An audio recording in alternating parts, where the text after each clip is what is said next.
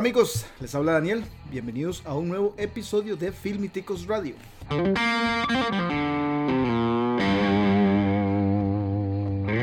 Hoy tenemos un programa muy especial preparado para todos ustedes. Durante la última semana sucedieron cosas muy interesantes en el mundo del cine y la televisión. Así que para este día quisimos recordar con nuestros amigos filmíticos cuáles fueron todas las noticias más sonadas de los últimos 7 días. Y no hay nada mejor que hablar de noticias y teorías que con un conspirador profesional.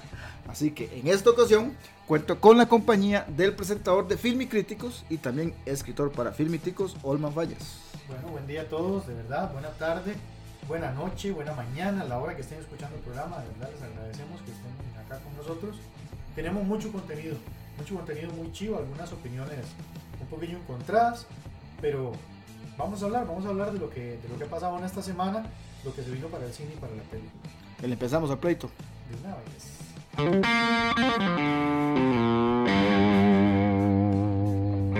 Ok, entonces decime, vos Olman, ¿con qué vamos a empezar? Híjole, uno de mis, uno de mis traumas de niño, y eso que estoy hablando de niño, ¿verdad?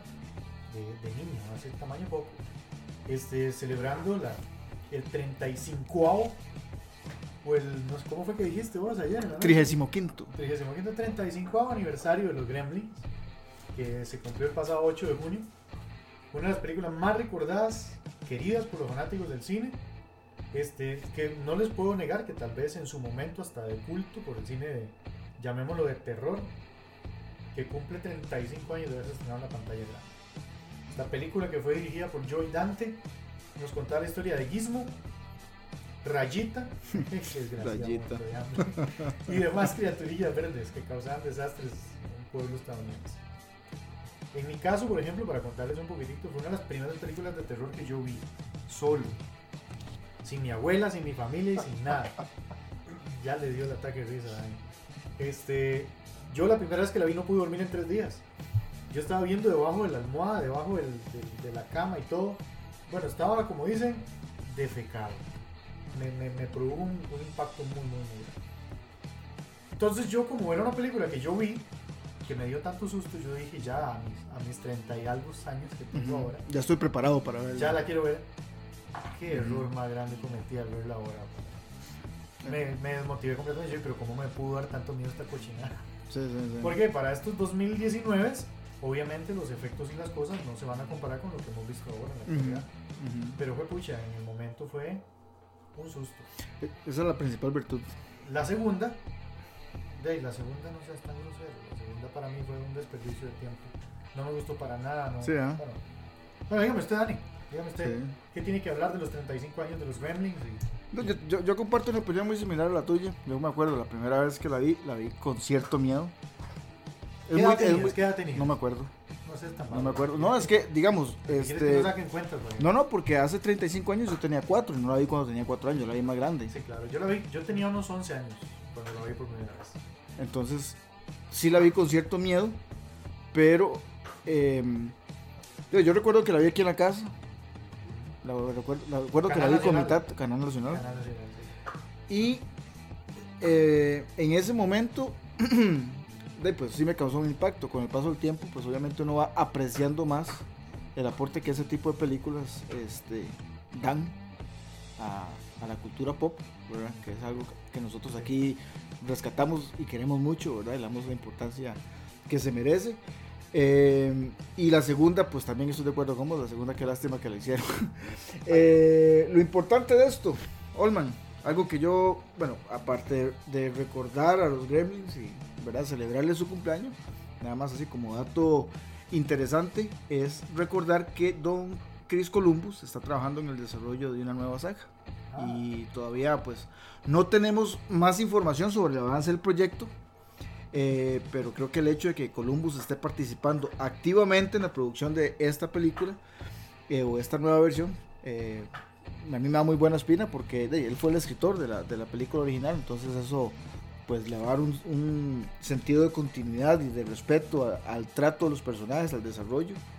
Y bueno, pues también con la tecnología que hay hoy en día, me parece que en el área de efectos especiales y animatronics pueden terminar ofreciendo un producto que sea bastante bueno. Vamos a ver. Vamos a ver porque estos remakes, de 10 remakes que hacen ahora, dos tal vez son aceptables. Uno bueno y los demás son. Ya, y nos sobraron unos milloncillos ahí, hagamos una película. No sé, vamos a ver. Que sea el mismo que estuvo involucrado en la primera, me da, me da muy buena espina. Me da muy buena espina. Ojalá que lo haga bien. Esperamos porque es una película interesante.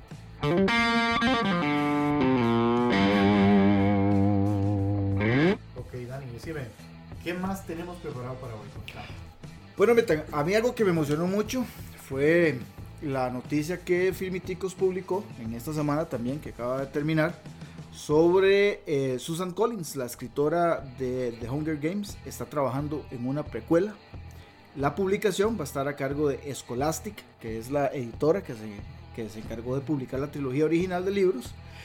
Y eh, aunque el título no ha sido confirmado, ya se confirmó que esta precuela va a llegar a las librerías alrededor del mundo a partir del 19 de mayo del 2020. ¿Qué es lo interesante de esto? Es decir, menos de un año.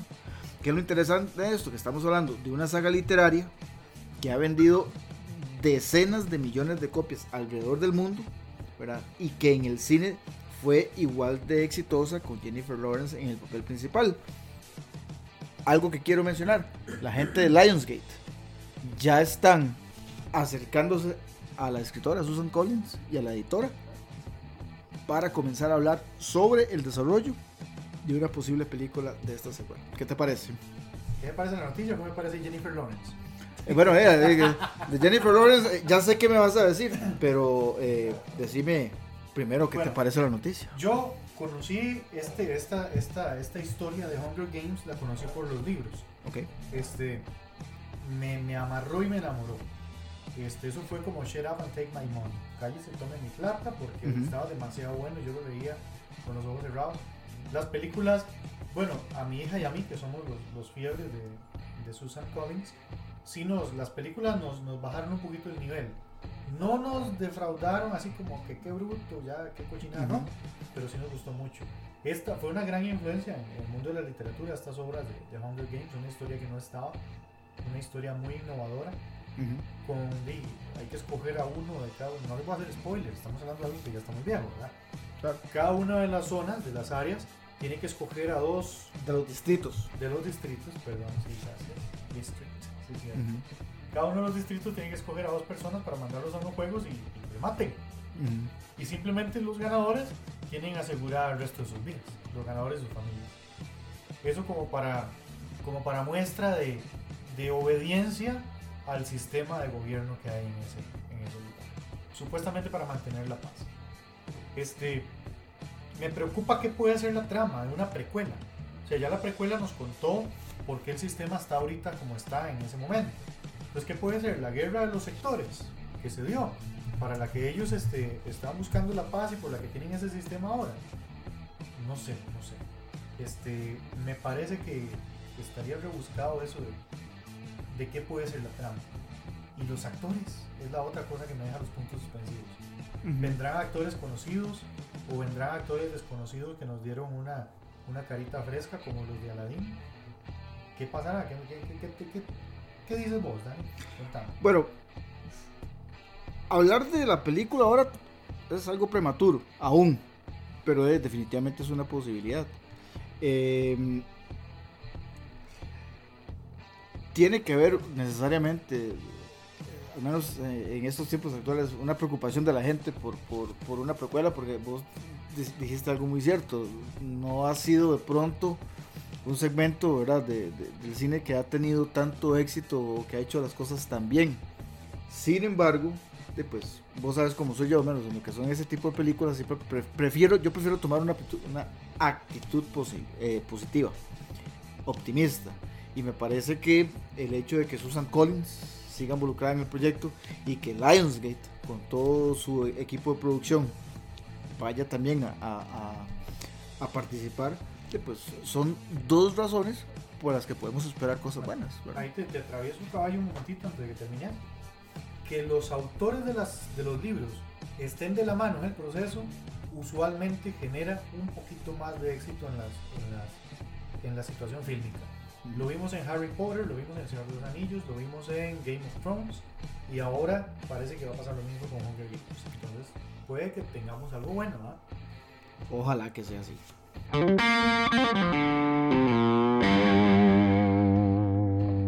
Ahora venimos con las menciones rapiditas de la televisión. La semana anterior nos dejaron algunas cosas muy interesantes, muy interesantes. Y vamos a mencionarlas unas un poco más rápidamente que otras. ¿Te parece, Dani? Dele gas. La primera a mí me dejó boquiabierto. Ok.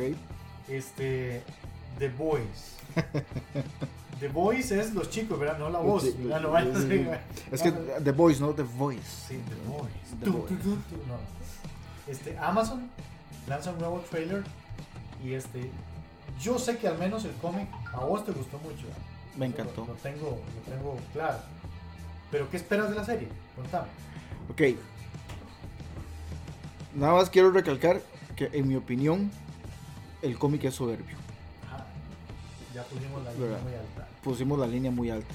Cuidado que esto me dirías a mí de, de Brightborn, ¿verdad? Eso, es, sí, pero bueno, es que Brightborn no tenía ninguna referencia literaria. Esta sí. Entonces, eh, diciendo eso, ¿verdad? Y dejando esa línea tan alta, cuando lo leas, vas a, estoy seguro que vas a, vas a estar de acuerdo. En cuanto a la serie, hay dos cosas que me llaman la atención. Uno es la participación de eh, Seth Rogen como creador. ¿Por qué? Seth Rogen, bueno, tradicionalmente lo conocemos como un, como un actor de comedia, Exacto. ¿verdad? Pero es una persona que tiene una enorme capacidad para el humor negro. Y eso es uno de los elementos principales del cómic. Entonces, eso a mí me gusta mucho. O sea, que él esté como creador, como... Y me, me encanta que no esté participando ahí porque como actor él no es muy bueno, que digamos. No, no, no es muy querido. A mí sí me hace gracia. Pero sí creo que él, como creador, ¿verdad? Puede ser este un elemento valioso en lo que es el, el desarrollo creativo del programa. Y lo que me gusta mucho es la presencia de Carl Urban, el famoso eh, George Dredd de Netflix, que ese man, eh, pues, en los trailers, lo que yo he visto, especialmente en este último que acabamos de ver en la, la semana anterior, siento que los actores, todos los actores que han participado, han captado muy bien la esencia de sus personajes. Vos, por lo que has visto, ¿qué, qué te ha parecido? Ok. Yo el cómic O sea, vos tenés la oportunidad, la gran oportunidad de valorar la serie por sus propios méritos. Correcto, porque yo del, del cómic, yo voy virgen a esto, Va ver. porque el cómic, este no tengo el placer, pero ver ese trailer, ese tra- solo el trailer es rated R, solo el trailer ya es para, para, para adultos, punto. Si ustedes van a estar viendo el trailer con la computadora y tienen a su chiquito de 10, 12 años atrás sobre el hombro, estén preparados para una serie de preguntas y cosas. Y si son hombres casados viendo y está la mujer atrás, van a tener que dar mucha explicación. Claro. Es un, un trailer bastante, o sea, no nos deja nada de imaginación. Gráfico. Es muy gráfico, mucha acción. Este, bueno, yo creo que no estamos dándole a nadie este, un, un- un spoiler al decir lo que trata, que, que supuestamente los, los superhéroes o la gente con superpoderes se está pasando de lista. Y hay un, hay un personaje que hace Carl Urban que él sufre una pérdida muy grande. No sé si es un familiar, la esposa, la hija, no sé. Entonces lo que quiere es como vengarse de la gente con superpoderes. Estoy mal. Más bien. Y entonces él hace un grupito de personas que lo que quiere hacer es desbaratar a los que tienen superpoderes. Bueno, humanos versus gente con sus superpoderes. ¿A dónde más lo hemos visto? No sé. En Scott Pilgrim lo vi yo. Pero no tengo así como referencias más bravas. No, pero digamos sí hay un- una, una importante cantidad de referencias eh, de cómics con un contenido rated R que han arrojado muy buenos resultados. Eh, por ejemplo, yo Kikas, las películas de Kikas, sobre todo la primera, Ah, siento que es este que un, un, encanta. un, un Chloe Moretz. Chloe, Chloe. me parece que es un buen ejemplo. Eh, y Daisy, yo espero con muchas ansias que esta serie se estrene y que esté ojalá disponible lo más pronto posible en nuestro medio para poder verla.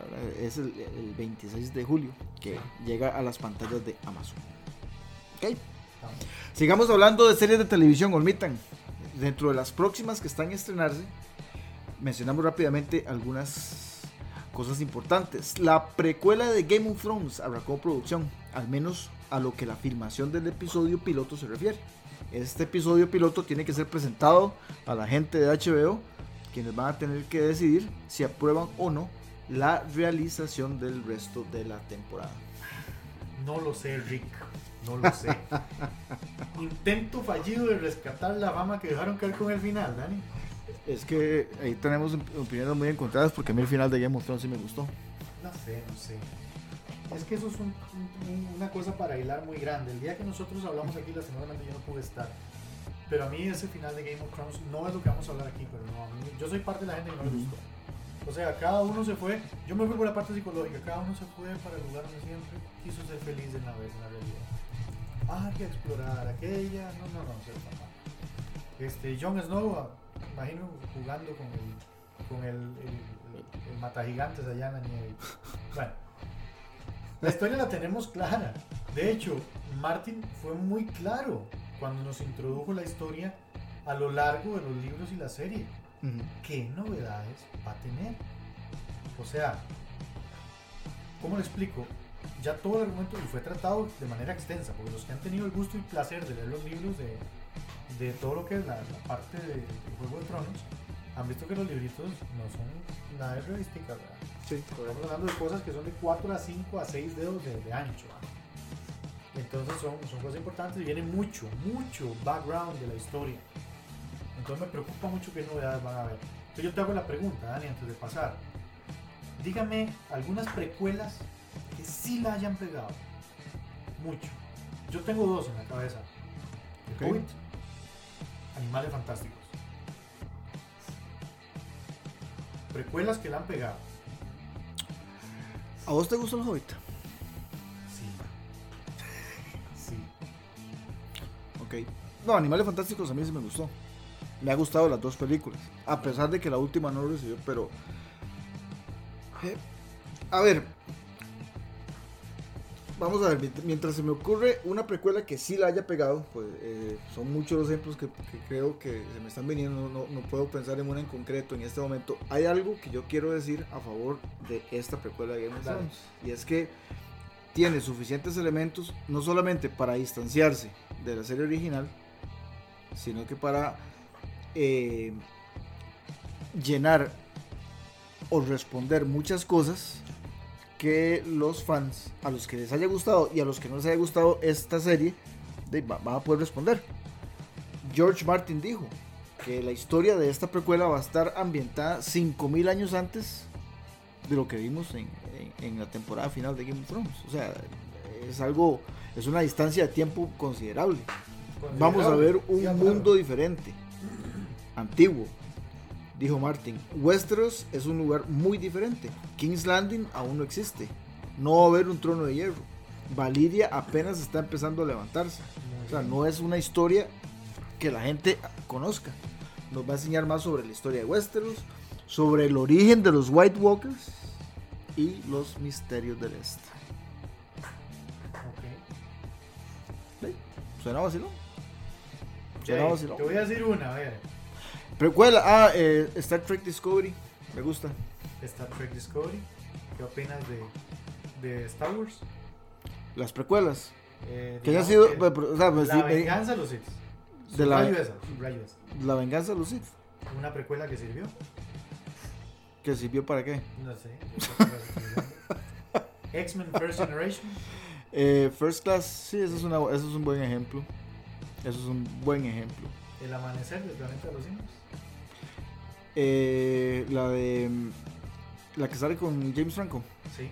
Ok, Este, Monsters University. pésima. Horrible. Eso es lo que estamos hablando, eso es lo que yo estoy diciendo. Me preocupan mucho las precuelas, para serte honesto. Pues vamos a ver qué, qué- Bueno, ya me estás diciendo que es un mundo completamente aparte. Porque va a ser un mundo completamente aparte. Probablemente lo que nos parezca familiar van a ser las familias, las insignias, los escudos de las casas. Es que va- van a ver, va, va a existir esas casas. De no sé. 5000 años antes. Su forma de presentarlo hasta, hasta, hasta me dan ganas de ver. Me dan ganas de ver. Claro. Pero no sé, yo, yo sigo, sigo un poco quitado. Bueno, ahí, eh, démosle, démosle el beneficio de la duda. Martin también va a estar involucrado. Le dimos el beneficio de la duda a The Hunger Games, démoslo a Game of Thrones, ¿por qué no?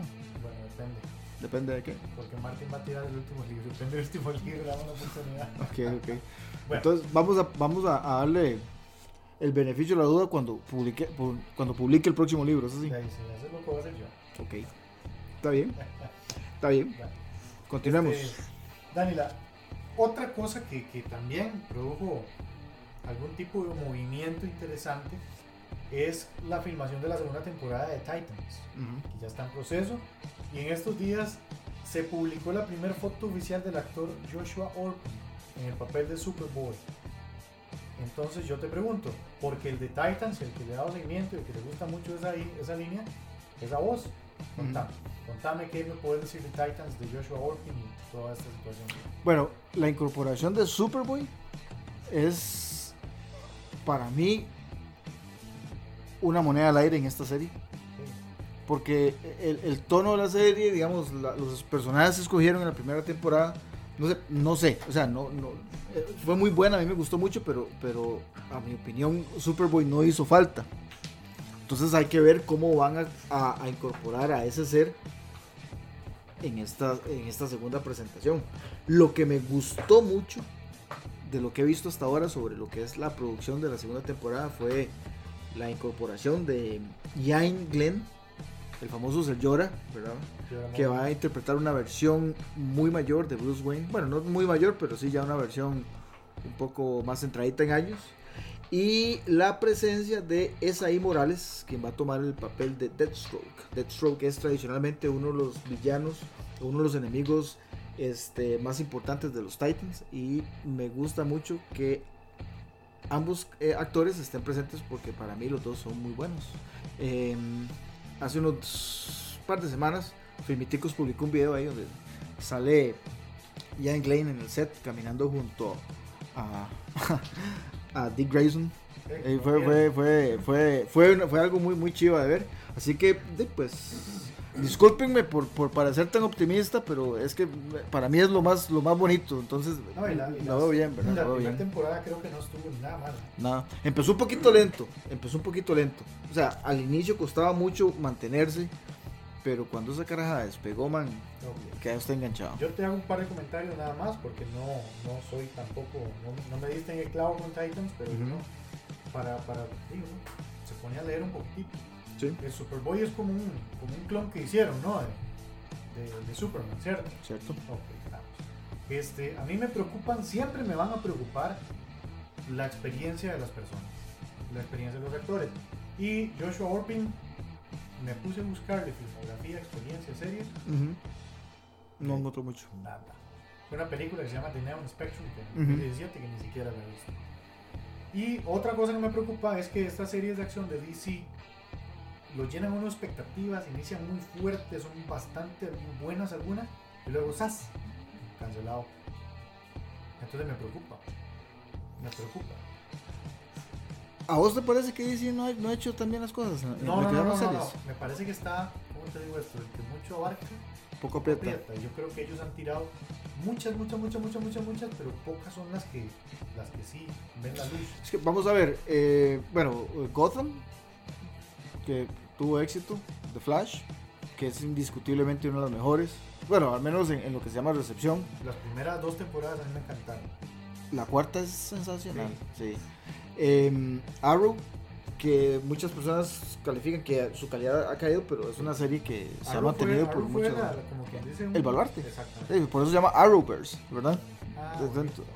Eh, Supergirl, a mí esa serie no me gusta para nada. No.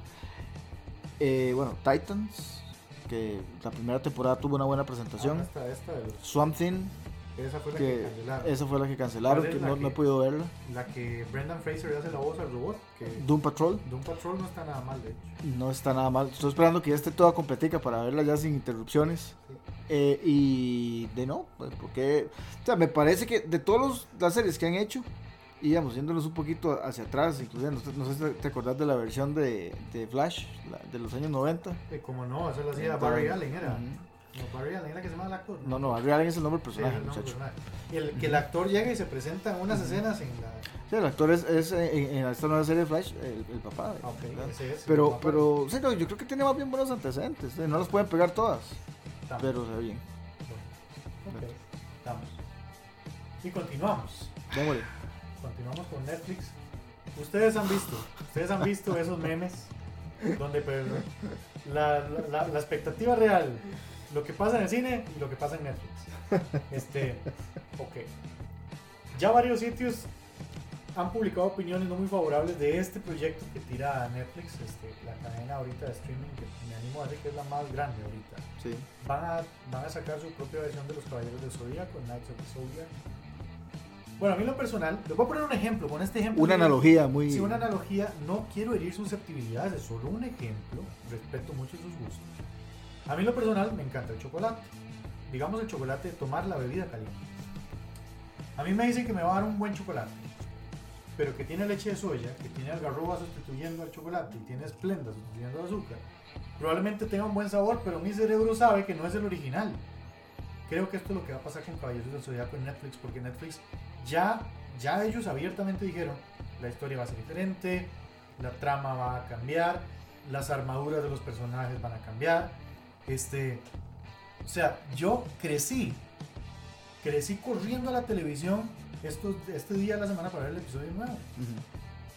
Y ahora me llegan y me van a decir que van a cambiar las cosas, la historia. Bueno, vos me dijiste que no eras como de esos, de los que habían como frecuentado los caballeros del Zodíaco. Pero yo te lancé una pregunta ayer y yo quiero que hoy me la respondas aquí en el programa. Contame las impresiones de este tipo de animación, Dani, que van a utilizar ellos, que es la misma animación que utilizaron en la, única, en la última, bueno, la última, no, la, más reciente, que hicieron de Caballeros del Zodíaco como en 3D. Contame, Ok, ¿qué quieres que te cuente? ¿qué te parece Es que, vamos, a mí la animación me gustó. la animación? Siga. La historia, yo que no soy un gran seguidor de Caballeros del Zodiaco, sí vi, la, por, por ejemplo, la primera vez, ¿verdad? La primera eh, temporada, la segunda. O sea, la historia no la encontré tan diferente en esa película animada que vos mencionás. Entonces, digamos, con el la poca afición que tengo por el producto, que no estoy diciendo que sea malo, sino que yo no soy un gran seguidor, lo que yo vi en esa película me gustó, lo que he visto en esta serie no me ha disgustado, pero entiendo las razones por las que algunas personas se sienten mal por lo que Netflix ha hecho. O sea, es que hay, hay cambios que son muy radicales y hasta innecesarios, ¿verdad? Eh, Laura Aguirre, nuestra escritora, ahí estuvo mencionando algunas de las críticas Saludos para ¿verdad? Laura, por para la ñoña eh, que han hecho los que ya han tenido oportunidad de- y, y, y- y digamos que, que el tratamiento de- del misticismo, cómo han cambiado cosas ¿verdad? So- so- con la naturaleza o el origen de, de- de- las armaduras y eso pues, pues sí, eso definitivamente va a ser motivo de va a ser motivo de polémica. Entonces no me sorprendería que los más puristas seguidores de la serie re- la reaccionen, reaccionen de forma negativa si hay cambios muy radicales en la naturaleza de los personajes y en su desarrollo. Bueno, no te voy a negar que sí, en esta, en esta, en, la- en las primeras películas, en las primeras partes de Caballeros del Zodíaco, siempre era la misma historia al final. Seiya elevando el cosmo al máximo, y la armadura de Sagitario, estiramos las lanzas, digo la, la flecha, sacatacas al corazón del malo, murió y salvamos al tema. Si usted ve las primeras películas de Caballeros del Zodíaco, los finales de las temporadas, era prácticamente eso. Esperemos que esta vez no termine con Seiya lanzando una, Sí, bueno, yo, yo vi en, perdón, en el trailer que hubo, hubo algunas cosillas ahí, bueno, me, me llamó mucho la atención que en algún momento estuvieran agarrándose contra helicópteros y esa, Eso ¿verdad? Eso, eso, eso, eso- eso me llamó la atención. O sea, por lo menos están tratando de darle un, un- un giro o, o- o refrescar, modernizar un poco la historia. No, Ojalá que no se abusen. En esta película en 3D ya se ve a ellos con celulares y las cosillas y todo, Mm. cosas que no se veían en aquellas épocas. Bien, Vamos a ver qué sucede. Este, y ojalá que nuestros amigos seguidores del anime y de Knights of the Zodiac no se lleven una, una decepción, ¿verdad? Completamente. Olman, cerremos este segmento de televisión recordando el trailer final de la tercera temporada de Stranger Things. Ah, ¿Lo viste? que sí que. Bueno, yo no les voy a mentir, cada uno aquí en, en Filmiticos tiene, tiene las cosillas que le gusta, cada uno tiene sus particularidades. Su especialidad. Sí, Stranger Things yo no la he visto, yo nada más vi una cantidad de capítulos de la primera temporada. Sé que es una serie muy buena, lo tengo claro, pero a mí no me hizo clic, pero es demasiado buena. Este, quiero darles un poquitito de, de lo que más o menos hemos buscado para los que se ubiquen. Estamos hablando de 1985 en Hawkins, Indiana, el verano más caliente está calentando. Ya fuera de la escuela hay un nuevo centro comercial en la ciudad y, y el grupo Hawkins está creciendo. El romance florece, se complica la dinámica del grupo y van a tener que encontrar la manera de crecer sin separarse. Mientras tanto, el peligro se avecina.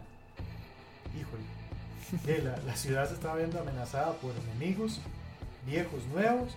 Aparece esta chica Eleven y vienen los Eleven 11, ¿verdad? Para los que- y los amigos que recuerdan que el mal nunca termina, sino que evoluciona.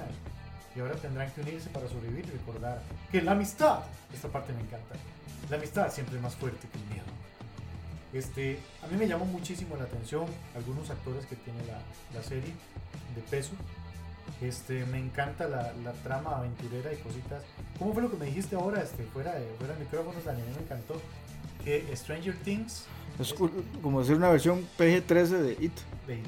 Me parece una, una analogía muy buena porque si hay acción, si hay cosillas de, de miedo y demás, pero, pero vos que sí le das más seguimiento. Bueno, el trailer de la tercera temporada, sin haber visto la segunda, el trailer de la tercera temporada me pareció increíble. Lo que me están presentando ahí, que no tengo la más mínima idea de lo que están hablando, pucha, me da muchas ganas de verlo. Sí, sí. Entonces ahora esto está muy bien hecho, contame vos. No, no, tengo mucho más que agregar. O sea, definitivamente es uno de los productos, si no es que la serie más esperada eh, por los fans de Netflix en este año, con el perdón de la gente que espera Dark, con el perdón de la gente que de- le gustó algunas otras series que ellos han presentado en, en meses anteriores. Stranger Things sin duda es un icono en nuestra cultura actualmente y estoy muy emocionado por el estreno de la tercera temporada. Tengo muchas ganas de ver ahora que Eleven se está acercando a la adolescencia, cómo va a reaccionar, ¿verdad? ¿Cómo, se- cómo va a ser esa muchacha con celos? que Dios nos agarre confesados. Ah, no quiero, no quiero ni, ni- ni pensar en lo que le va a hacer ahí a, a alguna carajilla que le quiera El robar chamaco. el mandado. El chamaco hablando con una carajilla y nada más se ve la, la Sí, la- de sangre saliendo. nariz. sí, ya se fueron con todo. Bueno, esperemos. Yo, yo honestamente sí considero que esta serie es muy buena. No me he metido en ella porque no es mi, no es mi, mi- mi reino ahí. Pero vamos a ver qué nos trae Netflix ahora con esta tercera temporada que parece, si ese trailer habla por sí solo, parece que la van a volar. Muy bueno. Este episodio de Filmiticos Radio llega a ustedes por cortesía de Avenue. En Avenue nos enfocamos en el desarrollo e innovación en software, web y aplicaciones móviles. Pueden contactarnos a través de nuestro correo electrónico hello@avenue.com, nuestra página en Facebook y al teléfono 4082 6140. Durante la semana anterior también tuvimos el chance de ver el primer tráiler de Mystify, Michael Hutchins, con una hora- duración de 102 minutos. Esta producción dirigida por el famoso Richard Lowenstein, quien en su tiempo dirigió varios de los videos más conocidos de la banda, así como una película en la que el mismo Michael era el protagónico. Nos transporta a una época en donde el rock se rozaba con el pop, dejándonos ver muy de cerca la vida, gloria y desgracia de una de las estrellas más icónicas de aquel momento. Contame, ¿qué te pareció lo que viste del documental? Contame si te gusta In vos que sos músico. Claro. Bueno, es que, como les digo, la época en que Inexcess estuvo más pegado acá en Costa Rica era cuando lo escuchábamos y cuando buscábamos las letras en los panfletos escritos de la emisora Ujú. que en aquel momento era la Radio Joven. que todavía está ahí en el dial, este, ahí era donde escuchábamos la música. O Ujú. cuando teníamos la dicha de comprarnos un cassette del grupo para escuchar. Este tipo, hablando de este tipo de producciones biográficas, ahorita está teniendo como un boom, está teniendo una gran aceptación del público. Bueno, ahí tenemos a Bohemian Rhapsody, tenemos a Rocketman, que están atrapando a un público que tal vez hasta que vivió sus momentos y los llevan a, a, a retomar por esos minutos un pedacito de su juventud. A revivirlo, claro. revivirlo, claro. Yo, por ejemplo, lo que les puedo decir, Suicide Blonde de 1990, Devil Inside de 1987, New Sensation también de 1987, son las canciones que yo tengo en la cabeza. Devil Inside, Devil Inside, Suicide Every single woman is a devil inside. sí. New Sensation, todas esas cosillas me quedan en la cabeza porque es lo que no escuchaba en la radio. Me parece que ellos son, In Excess fue uno de los íconos de la música rock original de los 80s. Creo que no brillaron tanto porque los competidores que tenían en ese momento en el ámbito musical, bueno, arrasaron. Sí, solamente mencionar The Patch Mode como uno de ellos competidores. O sea, A finales de los 80, Dani, estamos hablando de, de que en el rock, finales de los 80, principios de los 90, estamos hablando de Metallica Guns N' Roses. Ya con eso ya, no hay nada más que decir. Eran peces en el agua que no eran. Sí tienen su grupo, un grupo de seguidores muy importante porque es un tipo de música no tan pesadillo como estos que te dije y este genera un sonido muy muy chido. Este, vamos a ver porque sí se ve una, una muy buena producción. Este se ve una una ¿cómo te digo? Una bio, biopic, ¿cómo es que le dicen? Bueno, esto es, esto es un documental, Eso. ¿verdad?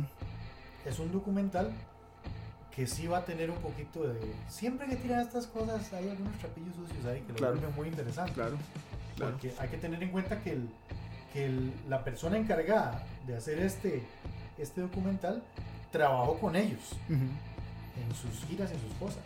Entonces ahí van a ver. a ver- Sí, entonces, eh, ti- tiene un conocimiento muy profundo también de, de, de todo lo que son los antecedentes, ¿verdad? Entonces tiene, tiene mucho material y, y sí, esto yo definitivamente quiero verlo completo. Ya seguramente este, vamos a ver si, si me doy el chance Ok. de poder programar. Eh, tomate el chance de recordarme algo. Diga, ¿Qué otras bandas te acordás de, de esa época? Bueno, o sea, como decir en esta nota. Porque ya, pues, ya mencionamos The Patch Mode, In Excess. sí, ¿Te acordás de los Shop Boys? Shop Boys, por ejemplo, Go West. Este, había, ¿qué te digo? En ese momento, es que hay, hay gente que abarcaba mucho. Bruce Springsteen estaba también mucho en, Sí, claro. en esas épocas, este, Muy chido. Ah, man, Bruce Springsteen. Por favor. Oye, viste que se acaba de sacar un disco, ¿ah? Ajá, ese señor, Western es, Star. ese señor es como Rolling Stones. es un- Sí. Hasta que no se los lleven en una caja, ellos van a seguir haciendo música.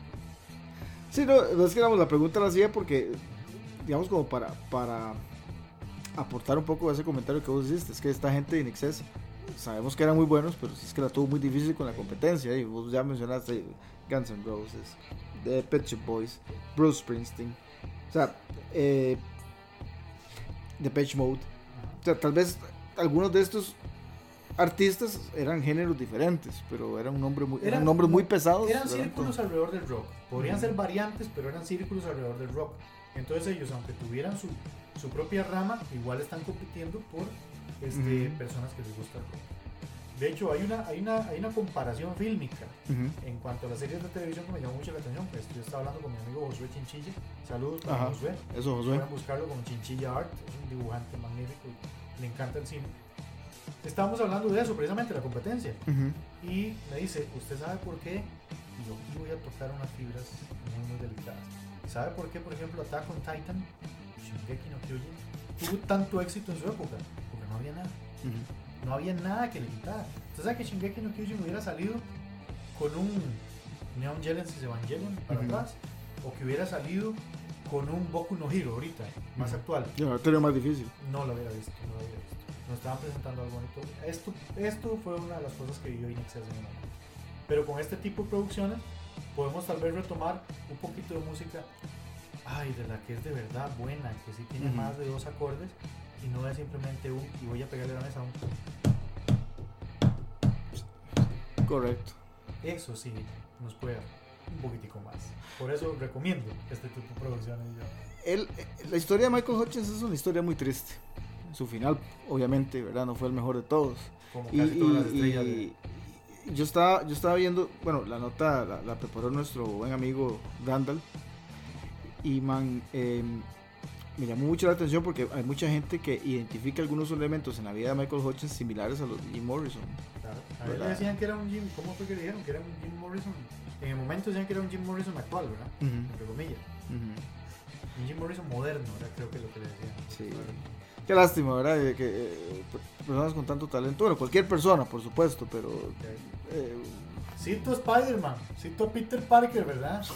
Un gran poder, tiene una gran una responsabilidad. gran responsabilidad. Y estos tipos, por su fama y sus cosas, generan un poder económico muy grande. De ahí. De ahí, ¿En qué gastan la plática? Pues sí. Si no están preparados, se embarcan. Consumamos cositas que usualmente no tenemos acceso y sacar. Un documental que entonces nos sirve para recordar una parte muy importante de la historia de la música, pero también nos puede servir como advertencia, ¿verdad? Cuidado. Cuidado con lo que consume. Tengan, no hagan mucho loco. Sí.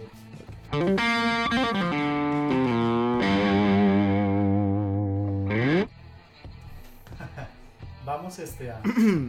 creo que vamos a cerrar con este. Qué problema. Porque vamos a cerrar con algo en el que Dani y yo somos bastante, bastante fiebres. Este, unas declaraciones que hizo Mark Hamill sobre la última, bueno, sobre el cierre de esta etapa de Star Wars eh, titulado The Rise of Skywalker. Él hizo unas declaraciones con respecto a, a que esta trilogía, bueno, al inicio de esta producción él dejó claro que este no era su look, su look Skywalker, este no es mi look, dijo él, y por eso es que ustedes no lo van a ver tanto. Que no le ha gustado el rumbo que tomaron con la historia de esta, de esta última parte de Star Wars.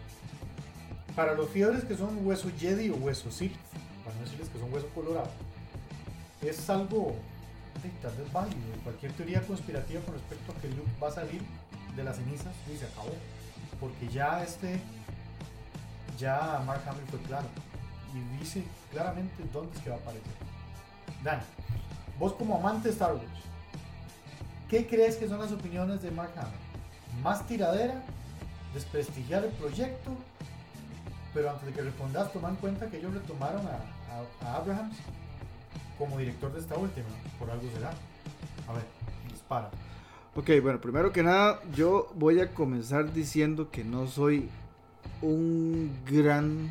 O sea, a mí me gustó The Force Awakens, la película que dirigió J.J. Abrams, pero no me encantó. Ok, entonces la participación de J.J. Abrams en esta nueva cinta, en, The Rise of Skywalker, sí, me agrada, me gusta que sea él y que Ryan Johnson haya continuado, pero pues tengo muchas dudas, ¿verdad? Particularmente después de lo que Mark Hamill dijo. Eh, algunos teníamos la esperanza Recordamos, de, recordamos de- ver a, a Luke Skywalker participar de una forma más activa en The Rise of Skywalker, pero Hamill confirmó, sí, decía- algo. Hamill confirmó eh, en una conferencia de prensa en la que estaba promocionando Child's Play eh, que mm, si esta iba a ser su, su última participación en Star Wars. Y Hamill dijo, eso espero. Eso Ya tuve mi cierre con The Last Jedi.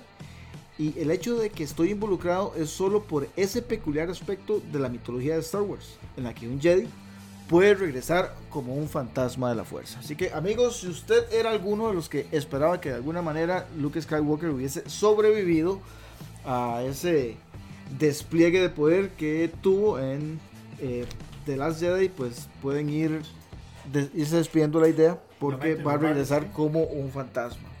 Eh, ahora, la forma en la que él dice las cosas deja claro para mí dos puntos importantes. Uno, obviamente él todavía se siente muy frustrado por lo que hicieron con su personaje en estas últimas películas.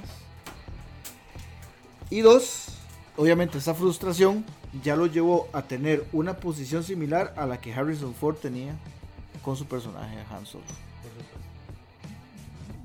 Por ahí. Luego, em,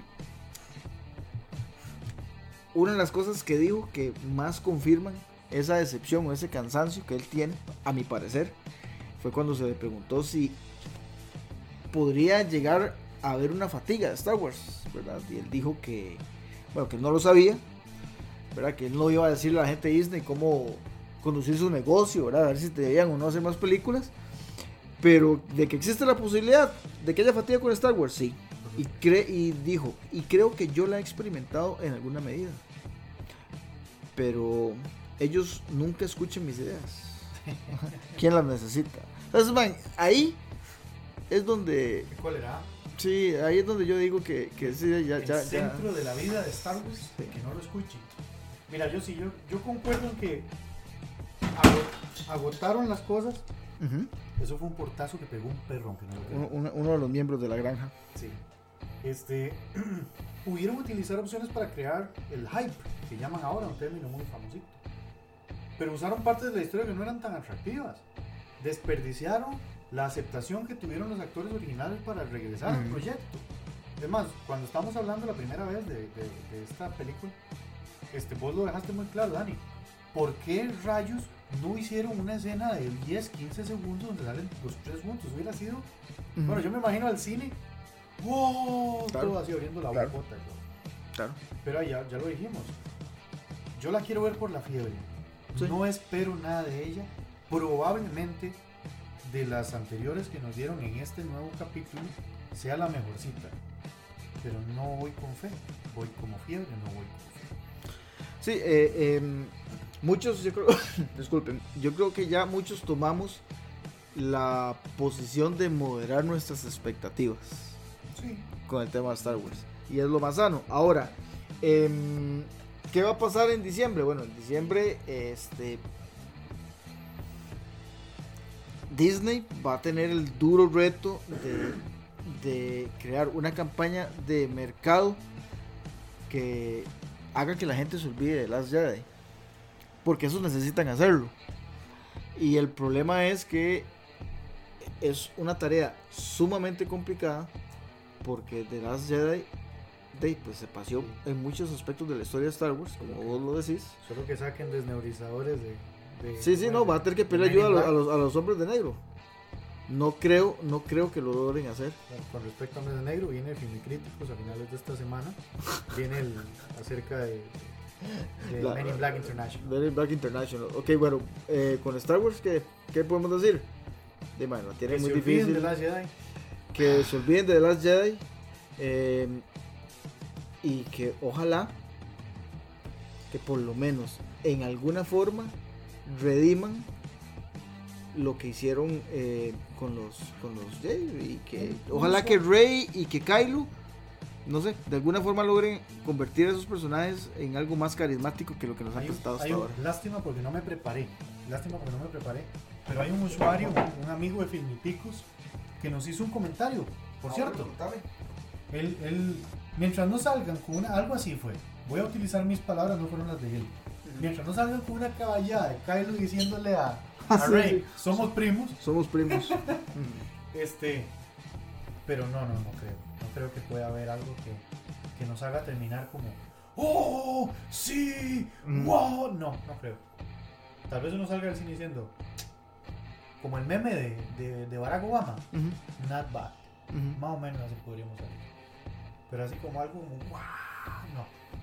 Increíble, man. Qué vacilón que Disney no haya podido reunir un equipo creativo que pudiera este replicar el éxito que tuvieron, al menos en cuestiones de impacto con el MCU. ¿Verdad?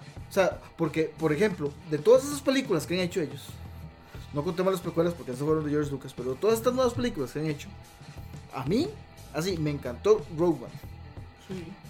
Y te voy a decir algo polémico. La de Han Solo me gustó más que Force Awakens. Me gustó más que las Jedi. Es que la de Han Solo era más divertidilla. Entiéndase divertidilla, no, no que... Sí, sí. pero sí era un poco más entretenida.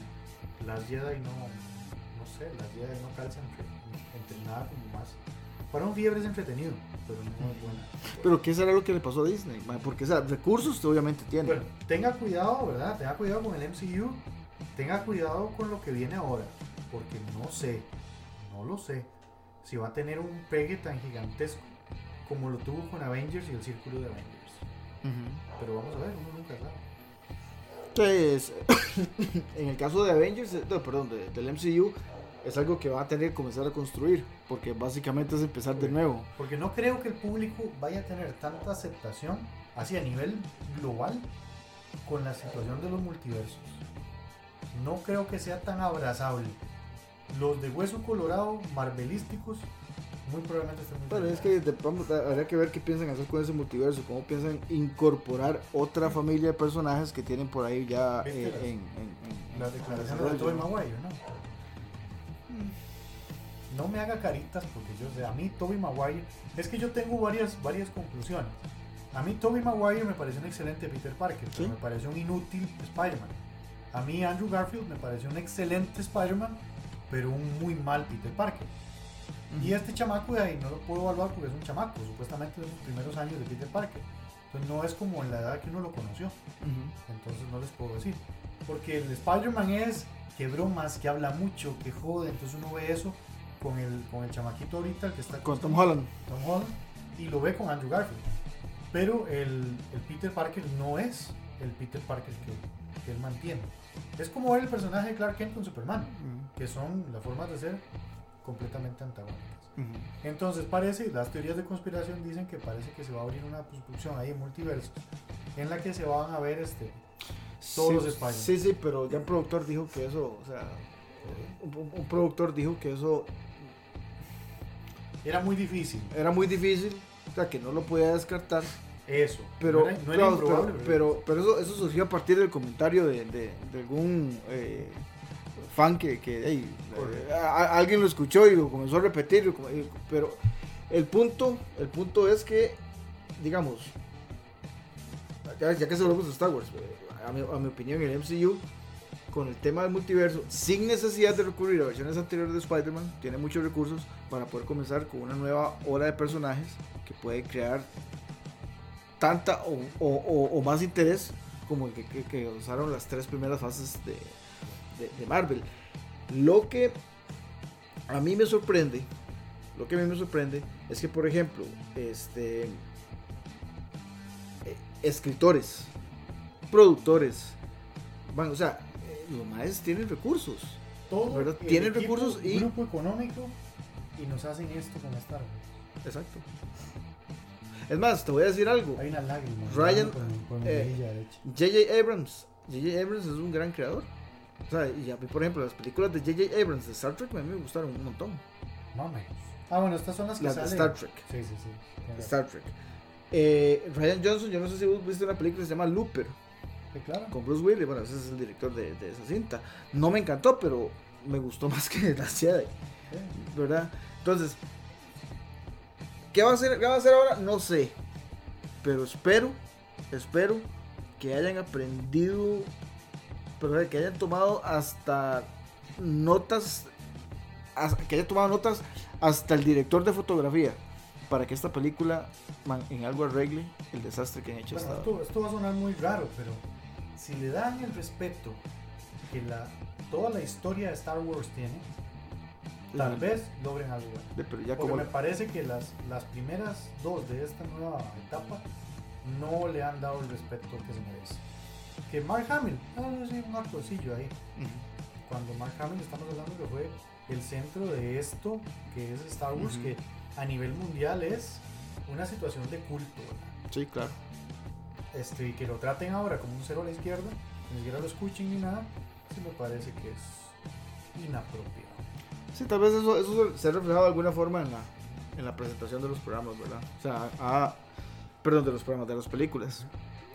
Ha sido muy evidente que el, a- a- bueno, para mí, ha sido muy evidente que el cariño o, o- o el tratamiento que tienen que darle los personajes no fue el mejor.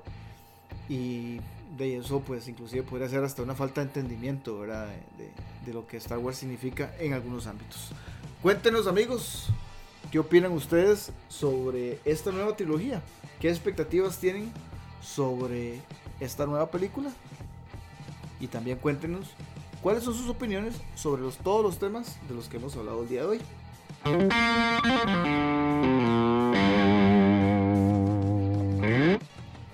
Olman, qué tirado. Yo creo que vamos a tener que comenzar a hacer los programas de unas 3 horas para que nos rindan. Yo me acuerdo cuando Dani y yo estábamos hablando del programa Mm, y este y me dijo que no íbamos a hablar ni 40 minutos, se- se- según yo. según él. Nada que ver. Bueno, ahí. Eh, de todos modos, se nos, se nos fue rápido, ¿ah? Bueno, este, por dicha tenemos este gusto por el, por los temas que estamos tocando este, nos preocupamos por, por ver las cosas y por dar nuestra opinión de eso, que es lo que haría cualquiera. Cualquiera de los que esté escuchando el programa va a escuchar lo que estamos hablando, va a empezar a buscar en Google, va a empezar a buscar en YouTube y se va a dar cuenta de lo que estamos hablando, va a poder generarse su opinión y va a decidir ir a ver eso o no verlo. Y eso es lo que buscamos, darles una, una visión para que vean a ver si algo les puede gustar o no. Bueno, pero para que la gente siga viendo a ver si le gusta o no todo lo que voy a hacer, contarles dónde te pueden encontrar en redes sociales. Bueno, en redes sociales, Olman Fallas Barquero, en Facebook, Olman FB, en Instagram y en Twitter. El Twitter muy importante porque el Twitter está retransmitiendo directamente todo el contenido de Filítico. Y alguna que otra conspiración, me imagino. Eh, sí, ya estoy preparando meter to- tonterillas ahí para que la gente se divierta un poco, para que esté leyendo ahí fuera de, de su tiempo normal cosas que lo saquen de- del viaje. A veces duro el Y a su servidor Daniel Villalobos lo pueden encontrar en Instagram como Daniel Villalobos 2406. Muchísimas gracias a todos por habernos acompañado durante esta hora y espero que el resto de su semana esté de película. Chao. Chao, chao.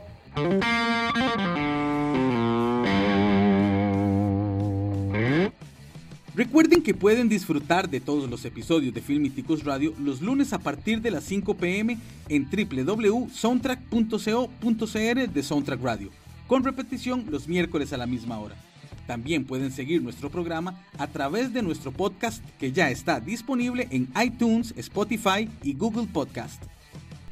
Si desea mantenerse al tanto de las noticias más importantes en el mundo del cine, la televisión y el entretenimiento, solo necesita buscarnos en nuestras redes sociales como Filmiticos, Facebook, Twitter, Instagram y YouTube. Suscríbase ya y compartamos. Esto fue Filmiticos Radio.